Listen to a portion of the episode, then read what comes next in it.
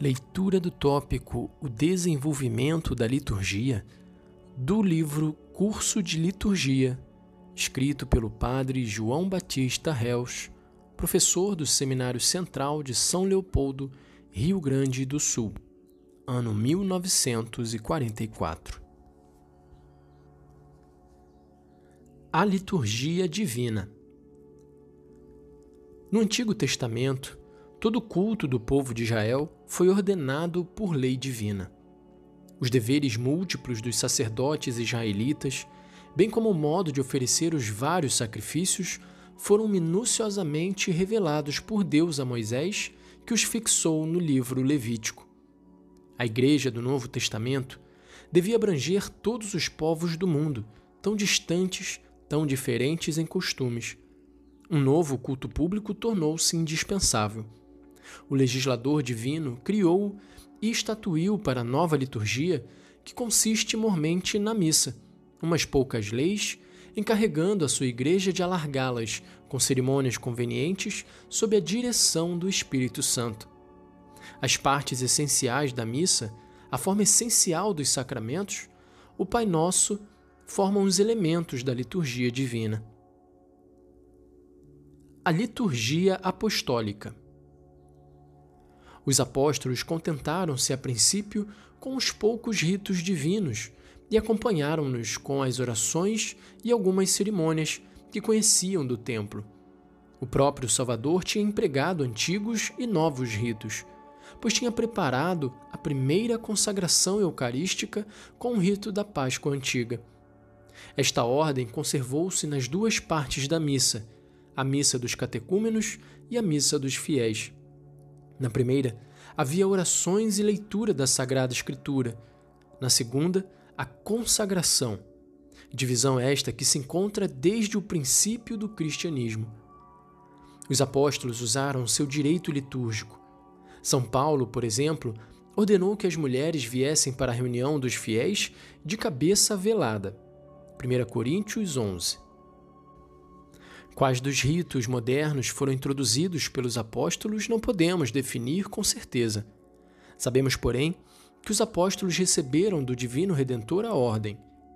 Depois de doze anos, saí para o mundo, a fim de que ninguém diga: não ouvimos nada.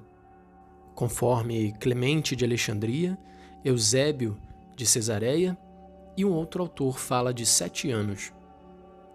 A cronologia bíblica baseada também em outros cálculos, chegou quase ao mesmo número de 12 a 13 anos. Sem dúvida, perante estes 12 anos em Jerusalém, todos os apóstolos celebravam os santos mistérios e a liturgia em geral da mesma maneira. Por isso, é muito provável que os ritos comuns a todas as liturgias tenham por autores os apóstolos.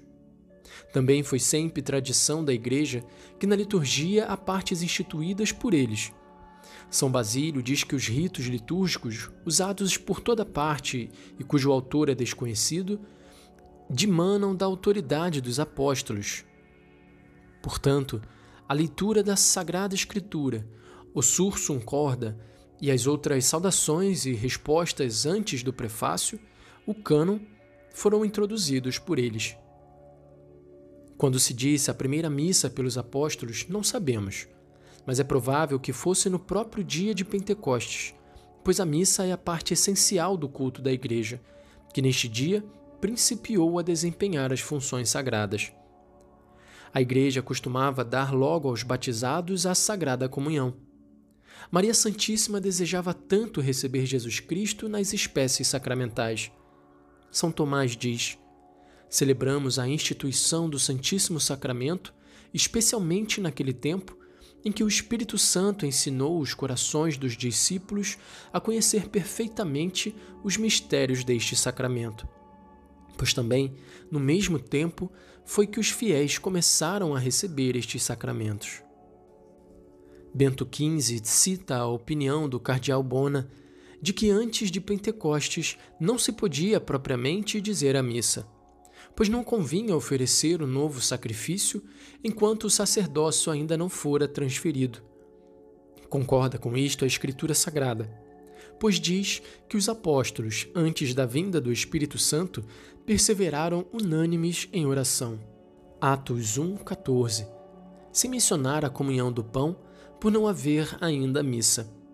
Tendo recebido o Espírito Santo, continuaram na comunhão da fração do pão. Atos 2:42. Pois então havia missa e comunhão. A liturgia primeva eclesiástica. Os apóstolos legaram aos seus sucessores o poder sobre a liturgia e o cuidado dela. Fixá-la inteiramente foi impossível por causa das perseguições e do segredo severo relativo aos santos mistérios.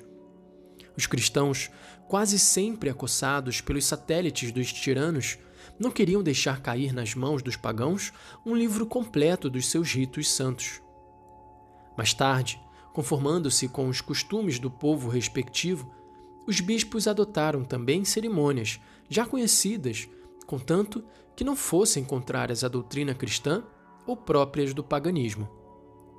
Esta formação deu-se, antes de tudo, nos grandes centros de civilização, pois sabemos que os apóstolos procuravam de preferência cidades importantes Antioquia, Corinto, Éfeso, Roma. Os seus sucessores fizeram o mesmo. Ao redor das suas cidades episcopais, fundaram outras comunidades religiosas, dependentes do centro também quanto à liturgia pois eram sacerdotes da metrópole que plantavam a nova vinha do Senhor. Pouco a pouco formou-se uma liturgia comum a muitos lugares e, finalmente, a uma região inteira. Como este processo natural se efetuasse igualmente no Oriente e no Ocidente, originaram-se várias liturgias, concordantes nos ritos essenciais, diferindo, porém, nas cerimônias acidentais. As modificações tinham a origem nos esforços de paralisar a influência dos costumes pagãos e, mais tarde ao menos, na influência de príncipes, de mosteiros, de homens insignes ou de piedade privada. Participou esta formação em maior escala depois de terminar a perseguição pagã pelo Edito de Milão em 313. Mas o poder dos bispos foi cada vez mais restringido, até que finalmente o direito litúrgico foi reservado aos concílios provinciais.